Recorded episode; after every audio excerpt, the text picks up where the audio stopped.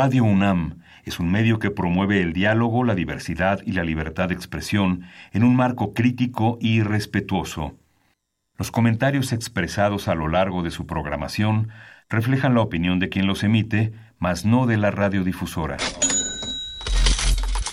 Consultorio Fiscal. María Concepción González de Chicago dice que hace 12 años Radio. presentó suspensión de actividad. Un programa de Radio UNAM Hay una PTU entonces que se determina. y de la Secretaría de Divulgación y Fomento Editorial de la Facultad de Contaduría y Administración. Si bien es cierto, estamos, hablando- estamos comentando todo lo que tiene que ver con la contabilidad. Tocaremos el tema de las deducciones personales, obviamente, porque no son tan fáciles de aplicar en realidad. Consultorio Fiscal. Radio. ¿Qué tal? ¿Cómo están todos ustedes? Yo soy Miguel Ángel Martínez Zug y es un gusto saludarles y darle la bienvenida a este programa de consultorio fiscal, en donde, bueno, hoy estaremos platicando, continuando de hablar de lo que es la lista negra del SAT. Y bueno, para el día de hoy, para seguir platicando de este tema, tenemos el- la, presencia del licenciado de Derecho y especialista, especialista en Derecho Fiscal, Israel Ruiz Martínez. Gracias, Israel, por estar con nosotros. Gracias por la invitación. Muy bien. El licenciado Israel Luis Martínez es licenciado en Derecho por la Facultad de Derecho de la UNAM, especialista en Derecho Fiscal por la Facultad de Derecho de la UNAM, titular del área eh, contenciosa fiscal administrativa de la de desarrollo del factor patrimonial sociedad civil y también tenemos la presencia del licenciado en Derecho y maestro en Derecho Fiscal y Administrativo Juan Rubén Santillán a la triste. Rubén, gracias por estar con nosotros. ¿Qué tal, Miguel? Muchísimas gracias y a programa de radio por la invitación. Muchas gracias. Bien, pues, bueno, pues el, maestro Rubén y también Israel nos han hecho favor de acompañarnos en, en programas anteriores, pero el licenciado este, en Rubén Santillán, él es licenciado en Derecho por la Universidad de Londres, maestro en Derecho Fiscal y Administrativo por la Facultad de Derecho de la Barra Nacional de Abogados de México, litigante y consultor legal en la práctica de Derecho Fiscal y Laboral en el juicio de amparo, abogado y conferencista de defensa fiscal. Y también tienes un doctorado, ¿no? En Derecho Penal Fiscal, sí. Ah, muy bien. Pues, amigos, aquí estaremos con, con- ustedes este, eh, eh, en vivo. Les recuerdo nuestros, nuestros teléfonos para cualquier inquietud que se pueda presentar. El teléfono de cabina es 5536-8989 y nuestra alada que es el 01800 50 52 688 donde estaremos eh, aquí para esperar sus preguntas. También les recuerdo nuestro Twitter que es ar- arroba con su fiscal y bueno, también eh, les recuerdo la, que la Facultad de Contaduría y Administración ofrece la historia fiscal gratuita en lo que es el cubículo 32 y 33 del segundo piso del área de posgrado. En el teléfono para que tengan más informes es el 55 50 79 98. Les repito, es el 55 50 79 98 donde pueden este, tener asesoría fiscal gratuita. Y pues bueno, vamos a ir ahorita a nuestras a nuestro info fiscal para ver cuáles fueron las principales noticias durante esta semana. Consultorio Fiscal. Radio.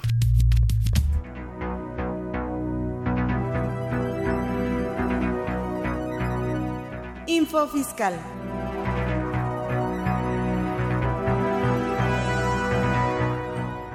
...19 de junio... La Presidencia de la República emite decreto por el que se establecen las características de una moneda conmemorativa del quincuagésimo aniversario de la aplicación del Plan Marina. El Instituto del Fondo Nacional de la Vivienda para los Trabajadores, Infonavit, acuerda modificaciones a los lineamientos de transparencia, acceso a la información, archivos y protección de datos personales del Infonavit. 21 de junio. La Secretaría de Economía modifica el diverso por el que se emiten reglas y criterios de carácter general en materia de comercio exterior.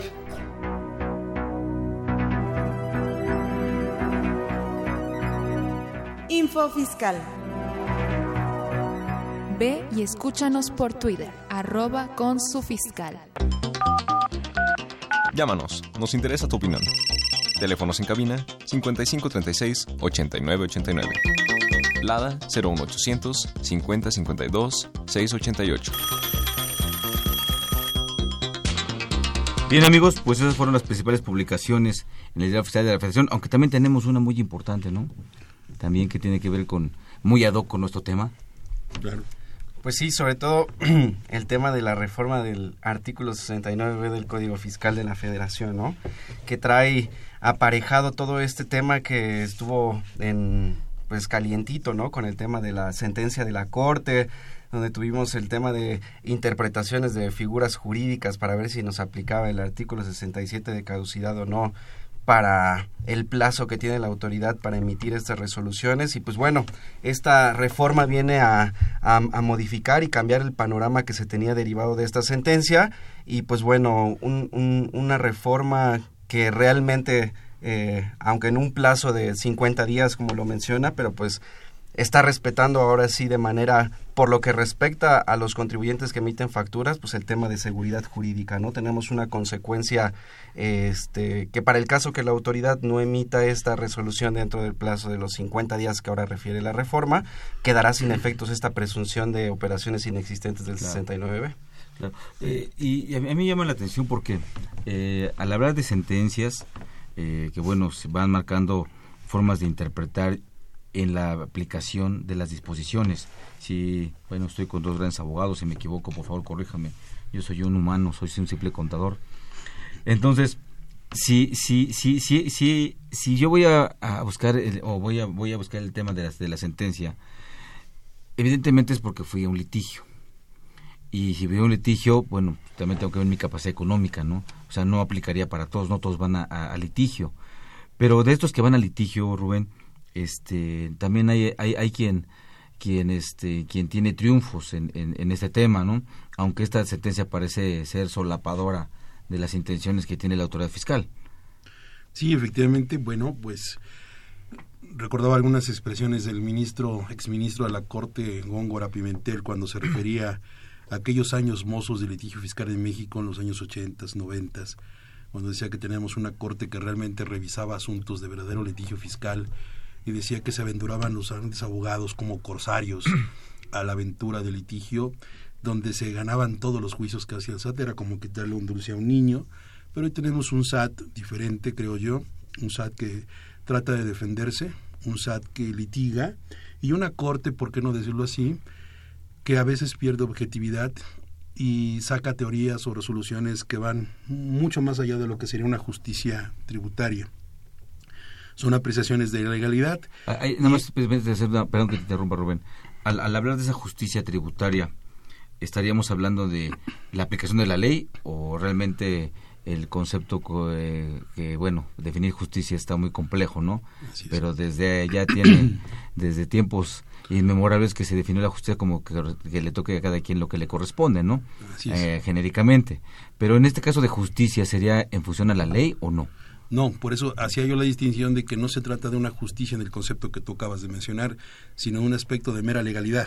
Y es que la ley, aunque sea la ley, no necesariamente es justa. Y pareciera que los criterios de la Corte van marcando la tendencia profisco en la que el contribuyente va quedando de lado en algunas situaciones. El, el tema de nosotros, el artículo 69 fue, es que en sus inicios, cuando sale esta disposición en el año 2014, muchos contribuyentes fuimos al amparo para cuestionar la constitucionalidad de este artículo, que era precisamente presumir las operaciones inexistentes y simuladas, y la Corte nos sorprendió con un criterio de que pues era retroactiva, aún en perjuicio, porque era una norma de procedimiento, y que porque no afectaba a los derechos del contribuyente.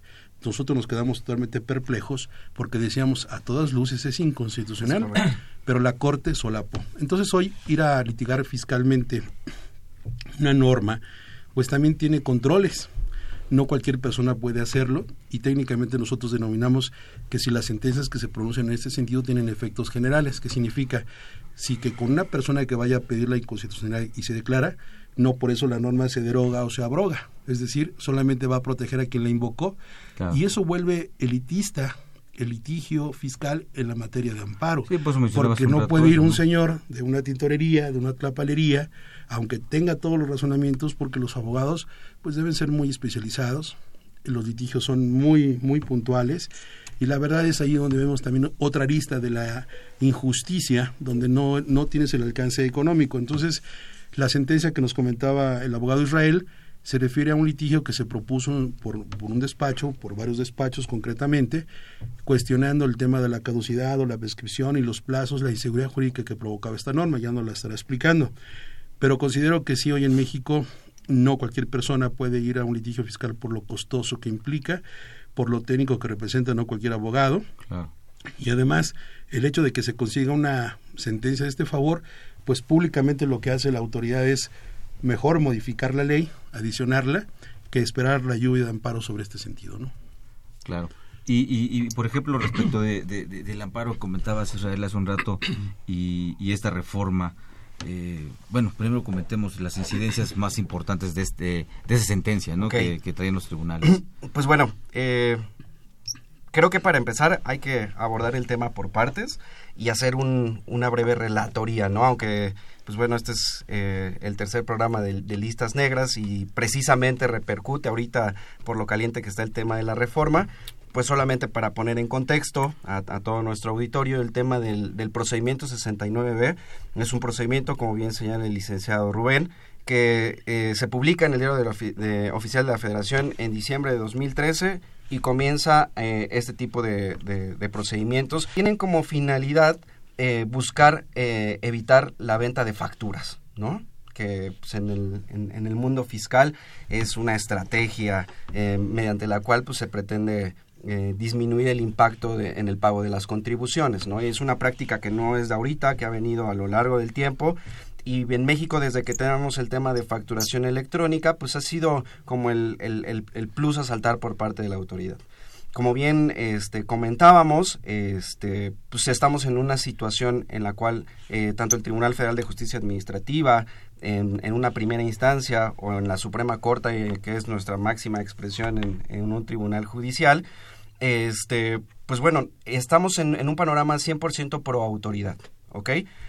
Aquí el tema eh, fundamental de, la sentencia o, lo que realmente me llama la atención es eh, los razonamientos que nuestra Corte puede llegar a tomar para decidir respecto de un punto constitucional o inconstitucional pero sobre todo a, tener a, estos, a estas argumentaciones. Por ejemplo, tocábamos muy puntual el tema de cuando salió el 69B, se hablaba de la irretroactividad de la norma para que no pudieran revisar comprobantes fiscales eh, en retroceso, ¿no?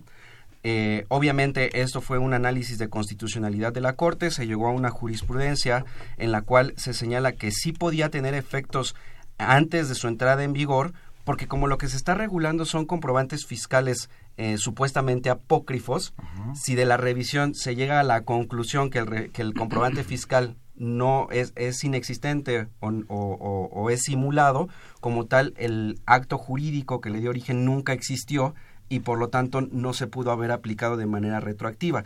Si lo vemos desde esta manera es un razonamiento 100% lógico, 100% de aplicación, no contraviene ninguna disposición legal o alguna disposición de las figuras jurídicas tributarias eh, pues que en la actualidad se rigen a través de nuestro Código Fiscal y su reglamento. No obstante, eh, el tema de, de, la sentencia de la Suprema Corte es tan, tan caliente porque, pues bueno, el, ministro Jorge Mario Prado Rebolledo, el ponente de esta sentencia, eh, utiliza eh, precedentes que ya había de, por parte de la segunda sala de la Corte, en donde ellos venían argumentando que el artículo 67 del Código Fiscal de la Federación era aplicable para el tema del procedimiento 69B. Y me doy a explicar por qué. Eh, esto al ser un procedimiento fiscal, obviamente eh, debemos de tener plazos establecidos para que la autoridad ejecute, ¿no? Es, es bien sabido por todos que nuestro principio de seguridad jurídica establecido en la Constitución debe de, de regular las actuaciones de la autoridad porque estas no se pueden entender indefinidamente, ¿no? Ante este supuesto, el, procedimiento antes de la reforma contemplaba que una vez que tú, este, la autoridad te había este, encuadrado en el supuesto de operaciones inexistentes, tú ibas a contar con un plazo de 15 días para poder desvirtuarlas. Este plazo a través de resolución miscelánea fiscal se podía ampliar. Y ojo, ese es un tema que yo creo que debemos de, tocar más adelante, porque la reforma ahorita pareciese que nos está dando beneficios, pero son cuestiones que ya estaban en, resolución más correspondientes ante la autoridad fiscal la, la, propia ley, el propio artículo 69 señalaba que la autoridad en un plazo de cinco días hábiles iba a hacer la valoración de pruebas. Y después venía un punto y coma y después decía, y después se emitirá la resolución correspondiente, ¿no? En este punto eh, eh, eh, estábamos en presencia de una norma imperfecta, ya que el, el, el, propio código, el artículo 69, no preveía una consecuencia jurídica de qué pasaba en el caso de que la autoridad pues no valorara las pruebas dentro de este plazo de cinco días ¿Y qué pasaría si, aparte, en qué plazo tendría que emitir la resolución que, que pusiera fin al procedimiento 69B? Es decir, ¿en qué plazo la autoridad iba a tener que definir si realmente tú habías encuadrado el supuesto o no de la, de la presunción del artículo 69B? Esto fue la materia eh, fundamental de, del amparo directo, del recurso de, amparo directo en revisión que la Corte estudió respecto de si realmente se violentaba o no el principio de seguridad jurídica respecto de que la autoridad contestara o no dentro del plazo de, estos cinco días o cuál era el plazo que se debía de tener para la, para la autoridad. Derivado de esto, los ministros llegan a la conclusión de que pues, se tiene un plazo de cinco años en términos del artículo 67 y lo único que nos hacen como referencia es que como el procedimiento 69 está dentro del, del, capítulo de los procedimientos fiscales dentro del Código Fiscal de la Federación, le es aplicable en consecuencia el artículo 42 y el artículo 67 del Código Fiscal de la Federación. Respecto al artículo 42, creo que si compartimos la idea, la Corte se queda corta, no nos habla nada de por qué considera que le es aplicable el artículo 42, de cuando ya la propia Corte eh, señala que el procedimiento 69 es un procedimiento totalmente diferente a un procedimiento fiscalizador del artículo 42 y este y pues bueno, Aquí el tema es que nos viene a renovar y que nos viene a, dar una nueva aplicación de la figura jurídica.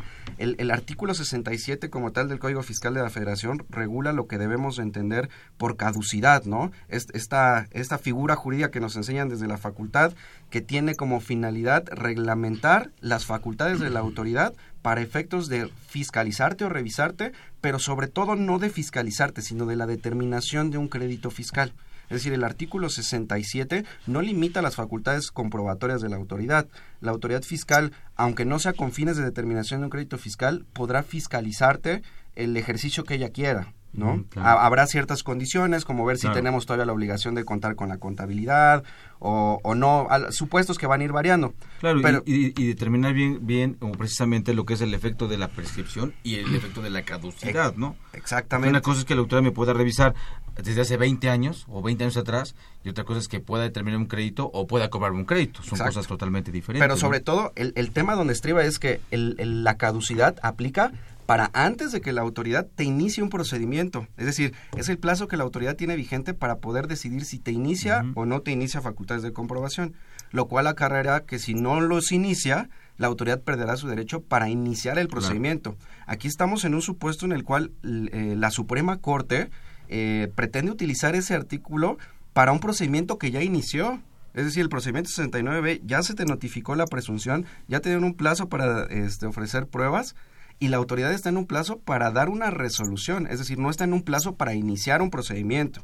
Entonces yo creo que por ahí el corte hace de, para llegar a este tema de sentencias y me sorprende sobre todo eh, por el tema de, que el, ministro Ramón Cosío este, pues haya votado a favor del proyecto, ¿no? que, siento que es eh, hoy por hoy de, los, de, lo mejor de ministros que podemos tener en la Corte, que da eh, razonamientos este, muy bien fundamentados, que es muy amplio en sus explicaciones de por qué las normas o por qué las sentencias se quedan cortas y pues bueno, me parece una falta, eh, con todo respeto para los ministros de la Corte, una falta de técnica eh, jurídica tributaria respecto de la aplicación de una figura jurídica como lo que es la caducidad.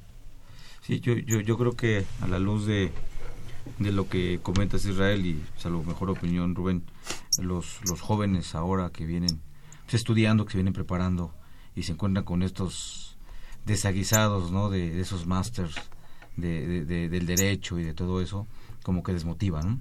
En el sentido de, estudio, de decir, bueno, pues este era mi, mi, buen maestro, mi, mi, mi, gurú casi casi, ¿no? Respecto a lo que me mencionas de los razonamientos y todo esto. Y con todo esto que van saliendo, pues se cae, ¿no?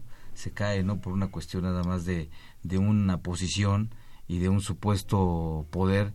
Pero pues bueno, eh, señores ministros están dejando atrás eh, lo que es el prestigio del derecho, ¿no? como, como, como catedráticos o como, como enseñadores del derecho.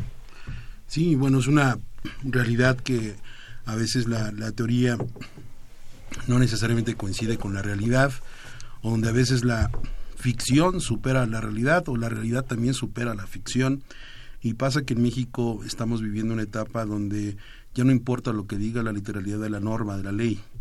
Ahora nos vamos a lo que establece la Corte. Pareciera que entonces la ley no tendría caso de existir, estamos en un fenómeno de legisprudencia, ¿no? Donde lo que vale es la interpretación del Pleno o de las salas de la Corte resolviendo temas. Y en lo fiscal, ahí nos vamos, ¿no? ¿Qué es lo que dice la jurisprudencia? Es que hay jurisprudencia de esto, hay jurisprudencia de aquello, como si la jurisprudencia es la que realmente valiera. Cuando en México somos un país de leyes, la ley debe tener su valor propiamente creado por el legislador, por el Congreso, pero no lo que el Poder Judicial define acerca de la ley. Estamos viendo ese efecto. vale más el criterio de la Corte el texto de la ley. Y no, y aparte desde el punto de vista este eh, constitucional, ¿no? Desde el artículo 94, décimo párrafo de la Constitución, donde se reconoce la jurisprudencia como método de interpretación y una aplicación obligatoria, la cual ya tenemos, eh, corrígeme, estoy en lo incorrecto, en, el, en la ley de amparo, si no mal recuerdo, 172 de la ley de amparo, pues tenemos regulado ya lo que es la jurisprudencia, ¿no? Y la aplicación y o la observancia obligatoria de esta, ¿no? Yo creo que es donde viene, es, es, es digo, perdón que lo diga tan, tan de esta forma, pero es como la miscelánea que le está ganando la ley, ¿no? Ahora la jueza le gana la ley, entonces ¿dónde quedó la ley? Si tenemos misceláneas que le ganan a las leyes, tenemos leyes huecas, ahora tenemos jurisprudencias que emiten estos, este, estos genios, eh, que están que están en, las cortes y también le ganan a la ley. Entonces, ¿la ley qué, qué, pasó? y lo que, lo que tenemos hoy, por ejemplo, en el Código Fiscal de la Federación, hoy estamos tocando el tema del 69B, pero está el 42, el artículo propiamente 46 y 48 de lo que son las facultades de comprobación, donde es una colección de sentencias de la Corte. Si tú revisaras hoy el Código Fiscal de la Federación, todos estos artículos no son sino los rubros de golpes que ha recibido la autoridad administrativa fiscalizadora contra resoluciones y efectivamente eso está en resolución miscelánea pasó en algún momento en el artículo 31 del reglamento de renta cuando se refería precisamente a las fiscalizaciones del artículo 69b Después pasó a un tema de llevarlo la sentencia a la modificación para que se respete, pero esto obedece al litigio puro como sucede en otros artículos 42 y 46. Entonces estamos acostumbrándonos a que la ley se cambia no porque dé efectos generales, porque lo hace de, de, una forma muy personal el legislador. O sea, no tenemos que ir cientos de contribuyentes a pedir amparo porque bastó un criterio de la Corte con alguien que ya lo promovió para lograr esa modificación. No dieron efectos generales, sino ese cambio legislativo. Déjame nada más poner en contexto una parte. nada más, antes de, eso, Rubén, permítanos ir a, una pauta y continuamos con ese tema. ¿no? Amigos, vamos a una pausa, espero sigan con nosotros. Consultorio Fiscal Radio. Impuesto en la historia.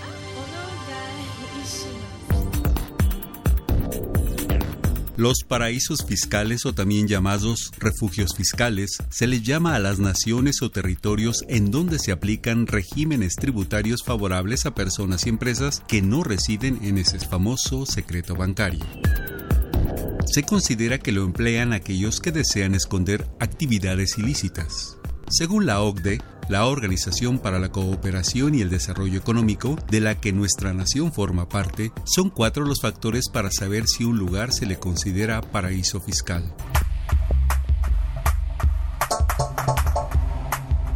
si la legislación no impone tributos o estos son solo nominales, si hay falta de transparencia, si no se permite intercambio de información para efectos fiscales, si los no residentes se benefician de rebajas impositivas, aun cuando no desarrollen efectivamente una actividad en el país. Impuesto en la historia.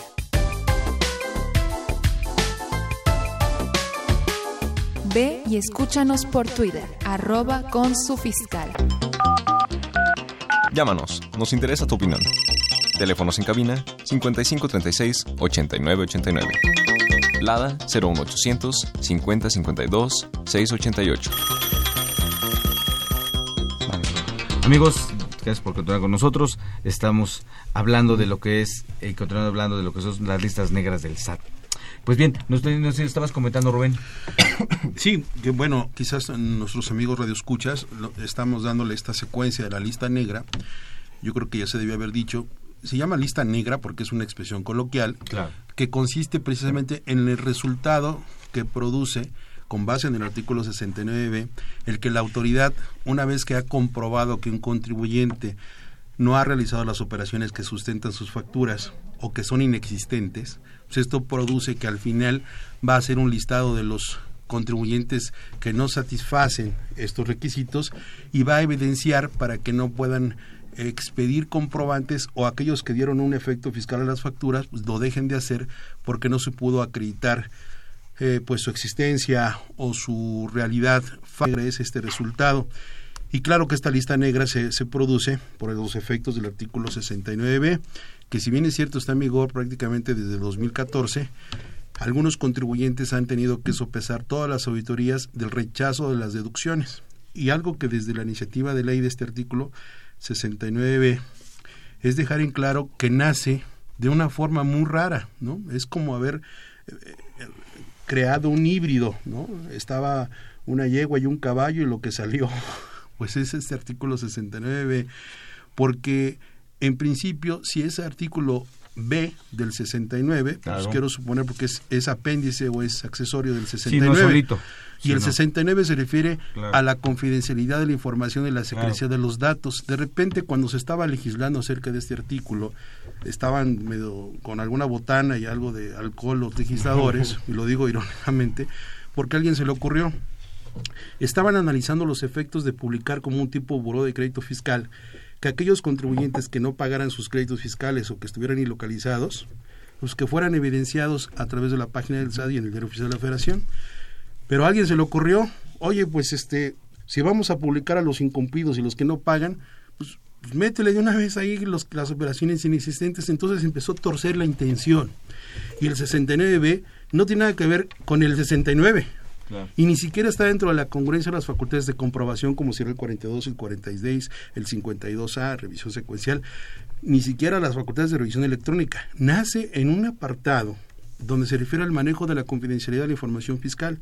Entonces, siempre se cuestionó, ¿es un artículo de procedimiento? ¿Es una facultad de comprobación? Si son normas de procedimiento, se refiere a una fiscalización que era referirse a EFOS, y EDOS, por las iniciales de EFOS, empresas que facturan operaciones simuladas, y EDOS, empresas que deducen operaciones simuladas. Este nombre no se lo dimos los contribuyentes, así lo denominó el SAT dentro de la regulación de este 49. Entonces, 69. Este artículo no es la última reforma, ha tenido dos o tres metidas de mano y los procedimientos que se han iniciado pues, han tenido una suerte muy poco agraciada en algunos casos la autoridad publica por ley qué casos le han ganado, pero porque son cosas muy obvias, ¿no? Tienes las facturas y el SAT dice, pues pruébame que vendiste, que compraste, que pagaste, que existió la operación y los contribuyentes han, a muchos regañadientes, podido probar.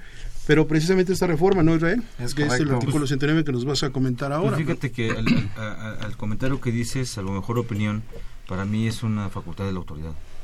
O sea, así de sencillo. O sea, eh, desde el artículo, bueno, el primer párrafo del 69, estamos hablando de una facultad de la autoridad por determinar presuntamente operaciones que no existen, ¿no? Es una presuntiva que ya comentaremos eso, pero ¿cuál es la, incidencia de la reforma? Ok, pues bueno, no, no, no hay que perder de vista, eh, primero antes de entrar y ya pasar el trago amargo del tema de la Corte, este, cuál es la, la finalidad que persigue el, el artículo 69b a través de esta presunción y saber que dentro del propio 69B hay dos mini procedimientos a la vez, ¿no? Precisamente de estos EDOS y de estos EFOS. El, el 69B eh, se divide en dos, es una presunción para quien emite la facturación o para quien emite las facturas que se presumen eh, simuladas, y en caso de que no se desacredite esta presunción, es una presunción juris tantum, es decir, que admite prueba en contrario, como la mayoría de las presunciones que en nuestro sistema eh, legal en México tenemos. Este, si nosotros no logramos desvirtuar esta presunción, eh, la consecuencia será que nosotros se, nos cancelarán los sellos digitales y no podremos expedir nunca más una factura para este contribuyente. Es decir, en, en, términos estrictos, pues es la muerte fiscal del contribuyente, porque si no puedes expedir eh, CFDIs en México, pues no puedes realizar ninguna operación, ¿no? A menos que estés en el, en el comercio informal. Y pues bueno, todas las iniciativas para efectos de la materia tributaria, pues es para la inclusión y no para disminuir el porcentaje de contribuyentes que tenemos. Aquellas personas que estén en el supuesto que hayan dado efectos fiscales a estas facturas que ya fueron declaradas inexistentes, tendrán su oportunidad, su derecho de audiencia, de poder acreditar que sí fueron existentes estas operaciones. La situación es que el, procedimiento 69B regula que tendrás plazos para eh, eh, autocorregirte, presentar tus declaraciones complementarias, acreditar que tuviste las operaciones o en su caso la autoridad fiscal podrá ejercer sus facultades de comprobación para efectos de ver si hubo este, diferencias en el tema de pago de contribuciones, determinar en este caso si los créditos fiscales que resulten correspondientes y aparte el punto más delicado y que es lo que trae con los pelos de punta a los empresarios, ¿no? El tema que señala, independientemente de los créditos fiscales que en su momento se puedan determinar, los contratos y actos jurídicos se entenderán como actos simulados para efecto de los delitos fiscales, ¿no? Es, ese es el tema eh, que ahorita es como crucial porque yo no nada más eh, repercute en un tema de, de, responsabilidad administrativa. O sea, ya estamos hablando que se te puede encuadrar un tipo penal de los establecidos en materia tributaria por el tema de estar simulando operaciones con finalidades de afectar al fisco federal, ¿no? Sí, fíjate que, perdón, antes de que continúes con esta parte, me quedé con una reflexión. Ahí quizás yo tengo una opinión diferente y que lo estoy basando en la cuestión práctica del, litigio que estoy haciendo en algunos juicios y estudiando en algún momento algunas cuestiones del 69B, así como la rosa de Guadalupe apareció de pronto en mi escritorio y sentí una pequeña brisa y me iluminó el cacumen y encontré una parte y entendí que, que esto de las presunciones creo que no está muy abordado y estudiado y lo voy a hacer público en este sentido. Yo considero que sí es una presunción juris tantum, pero también no debiera entenderse así. Me refiero a la última parte del artículo 63 del Código Fiscal de Operación, nótese que estoy en el mismo 63, en el que literalmente dice que las autoridades fiscales presumirán como cierta la información contenida en los comprobantes fiscales digitales por Internet y en las bases de datos que lleven o que tengan en su poder. Nadie ha reparado en esta situación. Es que nosotros tenemos una presunción a favor. Claro. Y, y la Corte y las autoridades fiscales nos están vendiendo la idea de que nosotros tenemos que probar. Yo estoy haciendo valer ahora este, este argumento que me parece bastante de bastante peso, porque esa presunción la tiene que desvirtuar el fisco. Fíjense si tú crees, si yo, si tú crees que es inexistente o que es simulada, primero desvirtúame la presunción a favor mío que tengo por el último párrafo, el 63, y, no me obligues a lo contrario. Qué bueno que se toque ese tema, porque esto fue materia también del, del, de la sentencia de la Corte, ¿no? En su aspecto de, aunque se declaró infundado, fue inoperante, pero este pero es importante tocarlo porque se señalaba que se dejaba en estado de indefensión el hecho de que te, que, te presuman o que te, te, señalen que estés en el, en el supuesto del artículo 69b, pero no te dicen por qué. O sea, si la autoridad no te funda y te motiva, ¿cómo es que llegó a esa presunción de que efectivamente tú hay eh, certeza o hay algún indicio de que no cuentas con los activos, que no cuentas con, con el personal, que no, no cuentas este, con la infraestructura de manera directa o indirecta o que estás este, como un contribuyente no localizado, te ubicas en el supuesto 69 y yo ahí jugándole un poquito al, al abogado del diablo también con, con procedimientos 69 es que pues tenemos la oportunidad de, de estar defendiendo. Lo cierto es que las autoridades fiscales cuando te notifican la presunción o te notifican este, esta resolución que te encuadra en el tema del procedimiento 69B, en algunas ocasiones sí te señalan del por qué surge esta presunción. Es decir, si te dicen, oye, es que fíjate que tú me declaraste ingresos percibidos y tal vez tú eres un contribuyente o no eres contribuyente para efectos de ley de impuestos sobre la renta, una persona moral este, sin fines lucrativos, y pues, entonces, ¿qué estuviste realizando, no? Como por qué tienes ingresos acumulables y por qué estuviste facturando y por qué estuviste haciendo estas cosas. Entonces te dan el motivo por el cual encuadraste en el supuesto del 69, lo que en este supuesto desvirtuaría el tema de la presunción que traemos del, del 63, ¿no? Que juega un poco como lo que lo que manejamos de, presunciones para la Ley Federal de Procedimiento Contencioso Administrativo, ¿no? El, artículo este el 42, si no mal recuerdo. Lo, lo que pasa es que conecto con un tema que tocabas el punto penal. Y fíjate, estudiando todavía la parte, el artículo 109, que como ustedes saben del Código Fiscal se refiere a los equiparables de defraudación fiscal, en la fracción octava señala que se sancionará como delito de defraudación fiscal el darle efectos fiscales a los comprobantes fiscales que no reúnan los requisitos del artículo 29 y 29A del Código. Bajo el principio de tipicidad, dice 29 y 29A, no los derivados del procedimiento del artículo 69B y no derivados del artículo 42, 46, 48, 50, 52 y 52A que se refieren a, a los diferentes escenarios de fiscalización. Claro, y- Bajo el principio de literalidad no habría delito. Y, a- y ahora Y- también eh, hay, que, hay que incluir el tema del nuevo sistema penal eh, que tenemos en México respecto de la reparación del daño, ¿no? Que es el punto toral de- del- del nuevo sistema penal que hay en México. Si la intención es reparar el daño y el EFO, eh, que en su momento, este, digo, el, el EDO, perdón, este, en su momento ya pagó los créditos fiscales, ya tiene los, los créditos fiscales determinados y los va a pagar, pues la, la, la, la resarcición del daño que hubo hacia la, la federación, pues en su, en su caso también ya estaría cubierta, ¿no? Es que nunca va a haber delito, porque los, los- la compra-venta de facturas que ya lo hay, el CFDI tiene todos los requisitos de 29 y 29A, tan los tiene que, que fueron autorizados bajo los sellos para poderse Por expedir. supuesto. Los campos y lo que amparan es lo que se cuestiona, pero no los requisitos, algo que la autoridad se equivocó y muy ambición o bajo proceso bastantes políticos que tienen sus empresas facturadoras en todo el país Bueno, comprando y pues- vendiendo facturas. Pues se, se- se conoció y se dijo también que el, secre- el- el antiguo secretario de Hacienda, ¿no? Claro, todo- Ma- manejaba sus, sus, sus empresas que vendían facturas, ¿no? Es un hecho notorio y público. Te puedo hablar del sureste mexicano, en el norte, de gobernadores, exgobernadores, políticos federales que tienen empresas facturadoras. Y lo digo Bueno, pues el- bajo una situación totalmente de conocimiento en el, en el medio donde obviamente pues no está tipificado esos delitos porque cualquiera se, se, se escapa, ¿no? No está hecho para, Entonces, el para tema sancionar. debe de ir aparejado, ¿no? Para que tenga eh, Claro. un efecto penal real, pues debería de ir Nada más- aparejado de una reforma. Nada más que lo los que estamos hablando es aplicable para los los contribuyentes de a pie, ¿no? No para algunos que tienen o se consideran con ci- ci- ciertas protecciones. Pues bueno, vamos a ir a una pausa, amigos o escuchas. Continuamos con ustedes hablando de las listas negras del SAT.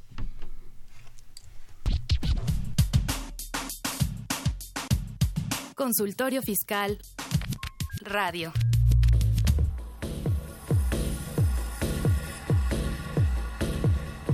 En déficit. Con José Silvestre Méndez. Hola, ¿cómo están?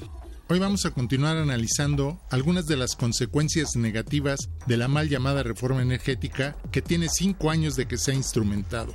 La principal consecuencia es la entrada de grandes empresas transnacionales que por medio de sus inversiones se han apoderado de la industria energética del país y en consecuencia son sus principales beneficiarios. Esto significa que el país ha perdido soberanía en cuestiones energéticas. Las empresas extranjeras se han apoderado de las reservas petroleras del país como antes de la expropiación petrolera de 1938. Es decir, se puede considerar que la reforma es en realidad una contrarreforma porque retrocedemos a épocas que se creían superadas.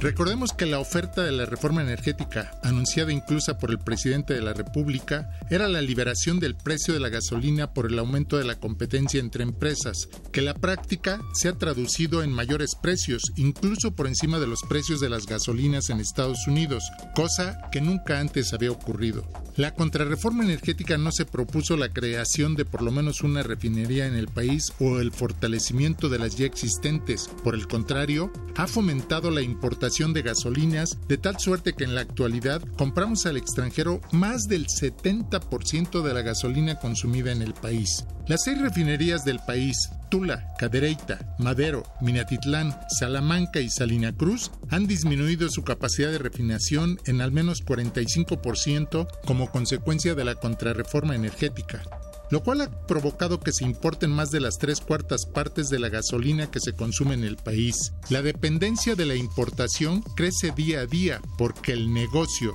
léase corrupción, para algunos funcionarios, está en la compra de la gasolina en el extranjero, con lo que obtienen comisiones y beneficios personales. Otro problema en la industria energética es que desde hace cinco años, que fue cuando inició la reforma, las reservas petroleras han ido disminuyendo cuando se prometió que se incrementarían debido a la participación de más operadores petroleros. Además de Pemex que participan con inversiones, hay más exploración, pero no más explotación, porque esas mismas empresas transnacionales son las que nos venden las gasolinas producidas en otros países. La venta de gasolinas a nuestro país es un gran negocio. Es necesario replantear los fundamentos y objetivos de la reforma energética a cinco años de su operación, donde se ha visto que solo ha beneficiado a unos cuantos en perjuicio de la mayoría de mexicanos.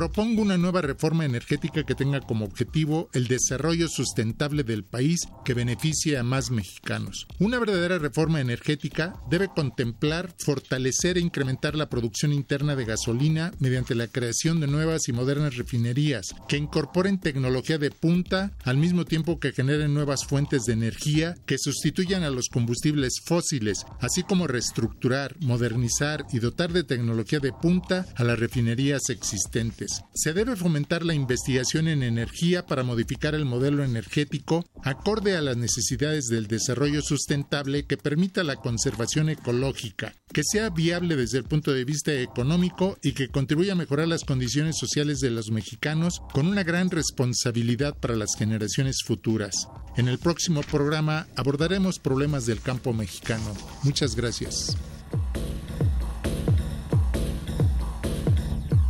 En déficit. Con José Silvestre Méndez.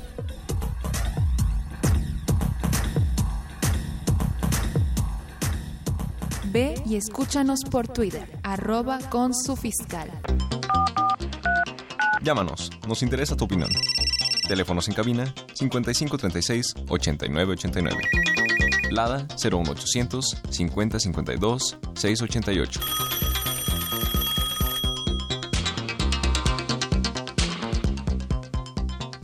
Bien amigos, continuamos con, con ustedes, gracias a estar acá.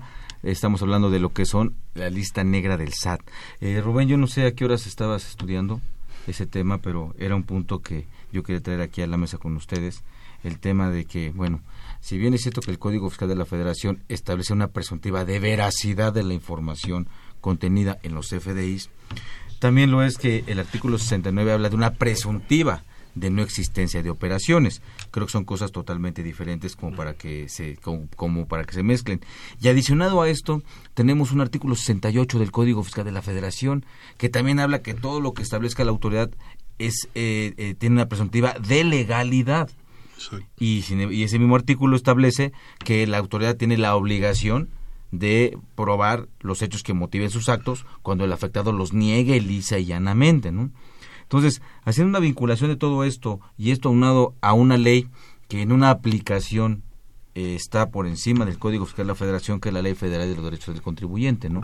Ese artículo 21, que también establece que de la Ley Federal de Derechos del Contribuyente, que establece que, bueno, todo lo que haga el contribuyente se presume de buena fe y que compete a la autoridad probar esa mala fe y caer en los agraviantes que este que establece el Código Fiscal de la Federación, ¿no? Digo, toda esta mezcolanza de entre presuntivas, eh, bueno, yo pienso que a, quienes no se dedican de plano eh, a, esta materia, que no digo no es necesario que todos todos se dediquen a esto, no no no queda muy claro, no si, se convierte en un juego este de, de, inseguridad en donde finalmente pues la autoridad a través de su de su postura inquisidora y sus intenciones que tiene pues bueno eh, somete a los a, los contribuyentes y se vuelve un juego de cargas de la prueba no dentro de, de las cuestiones contenciosas y ese es el punto no de hecho este eh, a mí me parece muy, muy, muy importante este tema. Eh, hubo un coloquio derivado de este tema de la sentencia del artículo, de la sentencia del 69 de la Corte. Y, un magistrado de, tribunales colegiados de circuito, el, magistrado Gaspar Paulín Carmona, eh, exhorta a, a, los abogados precisamente que, pues bueno, tenemos la oportunidad de dedicarnos en esta materia administrativa, a que hagamos valer precisamente estas situaciones, como lo comentábamos, Ah, tenemos medios, medios legislativos por los cuales la ley se puede reformar, por la ley puede cambiar, pero también nosotros, y no solamente como abogados, sino como ciudadanos en estricto sentido, eh, a través de los medios jurisdiccionales y los medios judiciales, también tenemos este derecho de poder modificar o de, o de poder cambiar eh, los efectos jurídicos que tal vez, aunque están en ley, de manera pro autoridad se están llevando a cabo, ¿no? sobre todo este tema de las presunciones, lo, que comentábamos, ahorita nosotros tenemos la carga de, de comprobarle a la autoridad que no son eh, operaciones inexistentes, cuando tenemos otro artículo que presume que estas operaciones de los eh, amparadas en los comprobantes fiscales se presumen este, operantes. Entonces creo que por ahí hay una lagunita y está haciendo falta un pasito en el cual la autoridad también tendría que fundamentarnos o, de, o, de, o darnos de manera debida y precisa el derecho de audiencia del por qué nos está encuadrando antes de ya tener la presunción como tal de, de, por qué estamos encuadrando, por qué les, le estamos dando estos indicios y sobre todo porque ellos obtienen información de terceros y bajo estas primicias, cuando tienen la, la, información de terceros, pues nos tendrían que dar, dar vista de esta información. Incluso antes de, de colocarte en esa famosa lista, ¿no? Claro que fue el punto. De hecho, hoy hay criterio. Hay criterio que, te esa lista, Hoy hay un criterio que dice que antes de que, que sí sería ilegal que la autoridad te anuncie en una publicación, en una lista, si no hago todo el procedimiento en el cual, bajo el principio de inocencia, ¿no? De que no puedes sancionar o evidenciar a una persona hasta que tengas todo el procedimiento. Es ese contexto. Pero fíjate, ahorita que decías de, de esta situación de las autoridades, no es un programa técnico, no es un programa para abogados ni para contadores, es para que todos nuestros escuchas puedan pues, comprender qué es lo que está pasando, pero sí es necesario acudir a, dos distinciones que usamos los abogados en pro de esta defensa. Una cosa es la obligación de probar un hecho y la otra es la carga que por ley tienes la obligación de probar. Hablamos que no es lo mismo obligación probatoria que carga probatoria. La obligación la asume aquella persona que tiene ese deber de demostrar su aseveración, pero por ley no tiene esa carga de probar. Claro. Estamos hablando de que la carga probatoria es a la que se refiere desde mi punto de vista este artículo 63 en su último párrafo. Y la obligación probatoria sería en su caso sostener que efectivamente la modalidad en que presté el servicio, enajené el bien o hice la, concesión del uso o goce, hablando de una operación así genérica. Aunque aunque el uso o goce no está contemplado en el 69B. Claro, por eso. Nada más está los servicios y la enajenación de bienes vale la pena, digo, ya se ha mencionado, pero vale y, por ejemplo, lo mencioné por el tema de IVA, ¿no? Que, se meten por esa parte que es donde surge, que decir, oye, pides una devolución o una compensación en la autoridad, que también ese es otro procedimiento que ahora la autoridad toma como consecuencia, ¿no? De la jurisprudencia al momento de solicitar.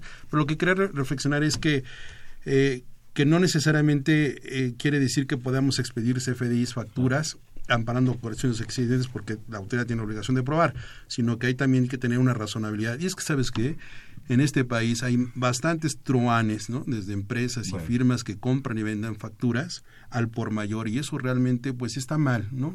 Hace rato tú decías esta estrategia, no más bien yo llamaría esta defraudación, porque eso no es estrategia fiscal. Vender y comprar facturas no lo hace un fiscalista serio, no lo hace una persona que nos dedicamos a estudiar. Hay mejores formas de, eludir la causación de un tributo, pero no comprando y vendiendo facturas como se presume.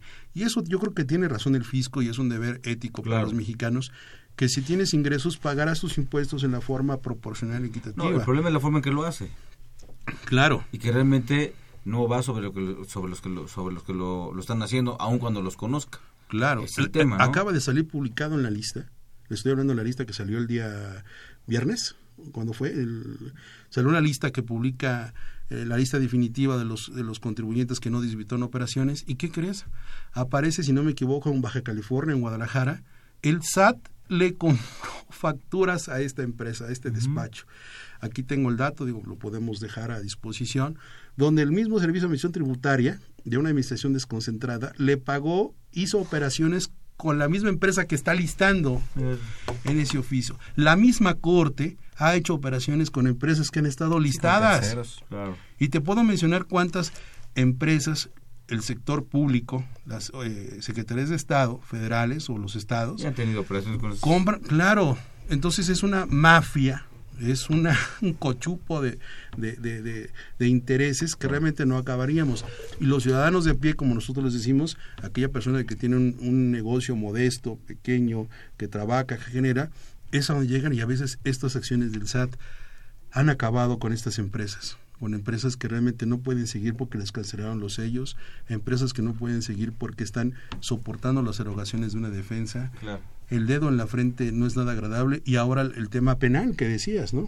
Donde tienes que enfrentar pues la posibilidad de un juicio penal que también cuesta dinero, ¿no? Y la tranquilidad. Claro. ¿Y qué otros puntos más hay de respecto de este Pues, nuevo artículo? Pues bueno, para tocar ya... Que entra en vigor el 25 de julio, 25 de julio, sí. Entonces son, son días naturales, ¿no? En términos de la jurisprudencia. Como para la aplicación ya en México es vital, ¿verdad? El tema de la aplicación de la jurisprudencia para todo. Pero bueno, el, el, el tema ya en particular de reforma del 69B y que es como el, la luz que, que, que, salió en la reforma es que la, ahora el contribuyente que se le presuma que está en operaciones inexistentes tendrá un plazo de 15 días para ofrecer este, las pruebas que desvirtúen y dentro de este, este plazo de 15 días podrá solicitar una prórroga de 5 días más. Es, es, decir, prácticamente este, pues tienes 20 días, ¿no? Uh -huh. Porque la, el propio artículo ahora señala que respecto de esta solicitud de prórroga no va a existir eh, contestación por parte de la autoridad y se, te, se va a entender que se te dio, siempre y cuando lo hagas dentro del plazo de estos 15 días. Entonces, en cuanto se notifique, el día 1 te metes a tu buzón tributario, solicitas tu prórroga y en automático tendrás 20 días. Una vez que se, que se dé este, esta información por parte del contribuyente, EFO, este, te, la autoridad tendrá un plazo de 50 días para valorar y emitir la resolución que ponga fin a este procedimiento. Uh -huh. Pero señala que la autoridad dentro de los primeros 20 días de este plazo de 50 días podrá hacer un requerimiento de más información para que en un, en un plazo de 10 días tú cumplimentes este requerimiento. ¿Y suspende el plazo de los 50? Lo suspende, correcto. Mm.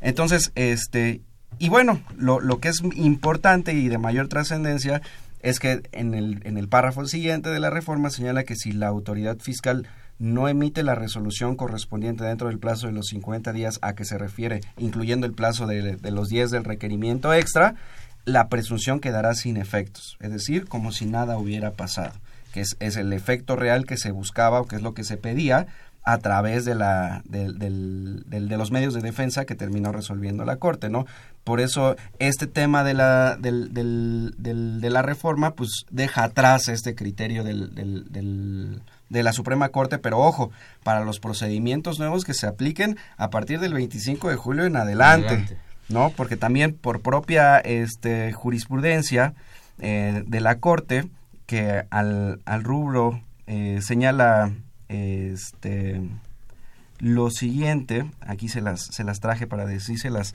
de manera eh, textual, ¿no? que es... Mm, mm, Bien, un eh, un, en, en, lo que lo ubicamos, vamos a hacer una pausa y regresamos con ustedes, amigos, okay. los escuchas.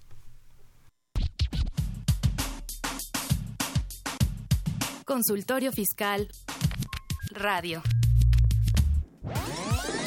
Los invitamos a que nos vean en la radio y nos escuchen por televisión. Consultorio Fiscal, radio y televisión. En el 860 de AM y en la barra de Mirador Universitario Coae. Abordamos los temas de tu interés como impuestos sobre la renta, declaraciones, testamentos, pensiones, seguridad social, estímulos fiscales, discrepancia fiscal, régimen de incorporación fiscal, entre otros temas. Con destacados especialistas en la materia. Los miércoles por Radio UNAM. Los jueves por internet. Y los sábados por TV UNAM. Véanos en la radio. Escúchenos por televisión.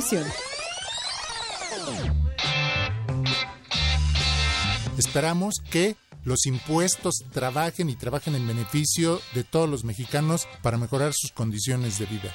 Porque es un derecho, porque es una obligación, porque todos los mexicanos tenemos que contribuir al gasto público, pero también tenemos que exigir que todos los recursos que nosotros aportamos para el gobierno federal tengan aplicación en un gasto público que nos beneficie a la mayoría de los mexicanos, no que permita mayor corrupción.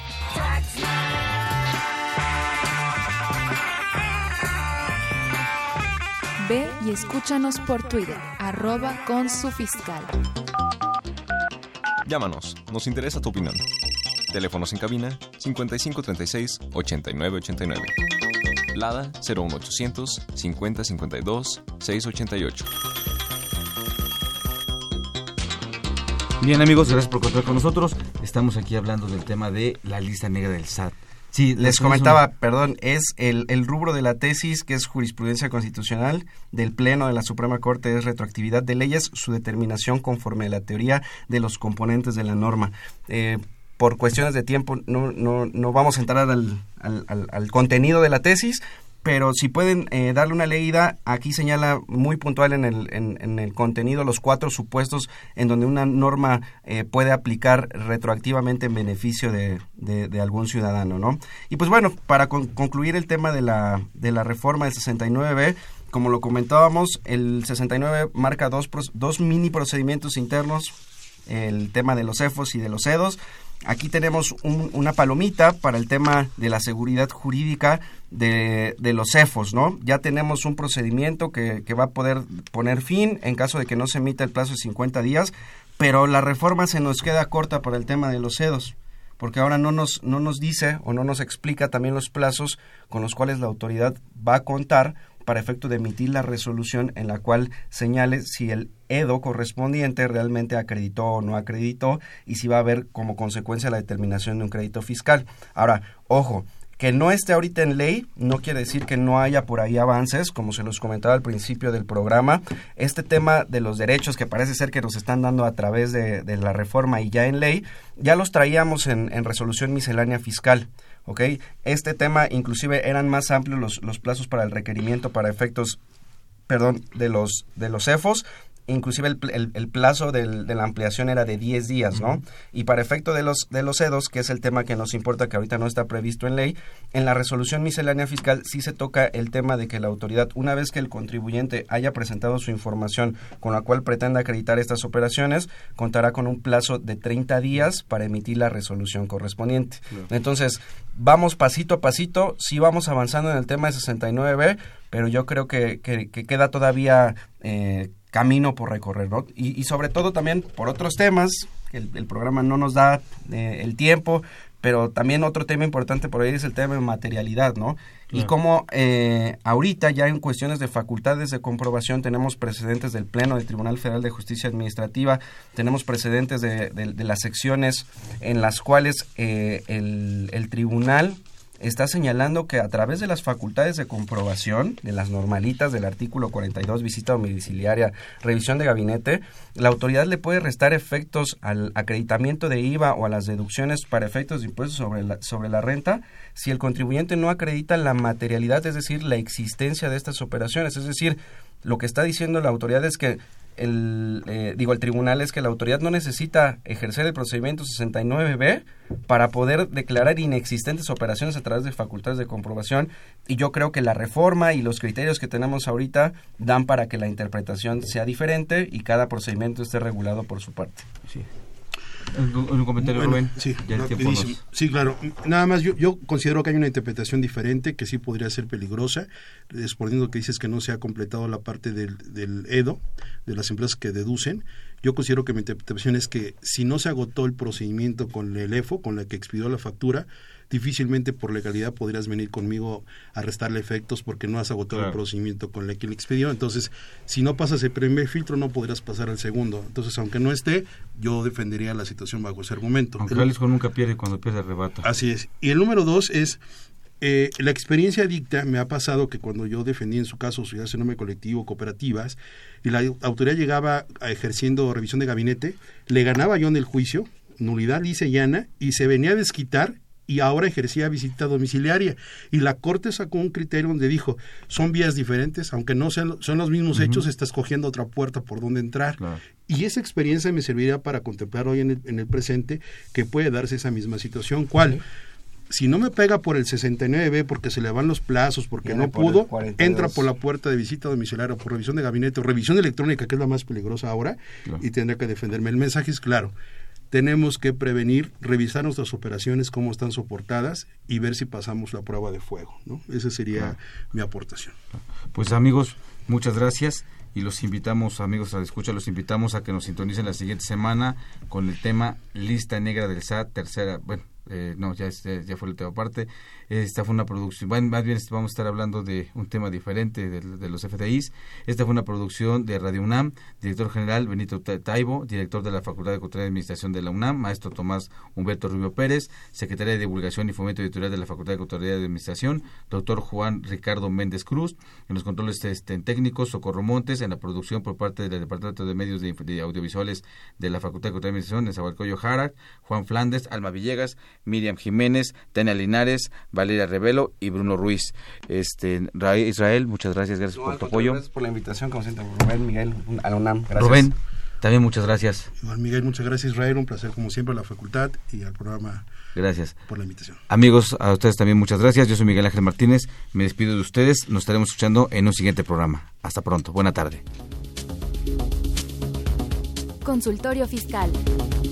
Un programa de Radio UNAM y de la Secretaría de Divulgación y Fomento Editorial de la Facultad de Contaduría y Administración. Consultorio Fiscal Radio.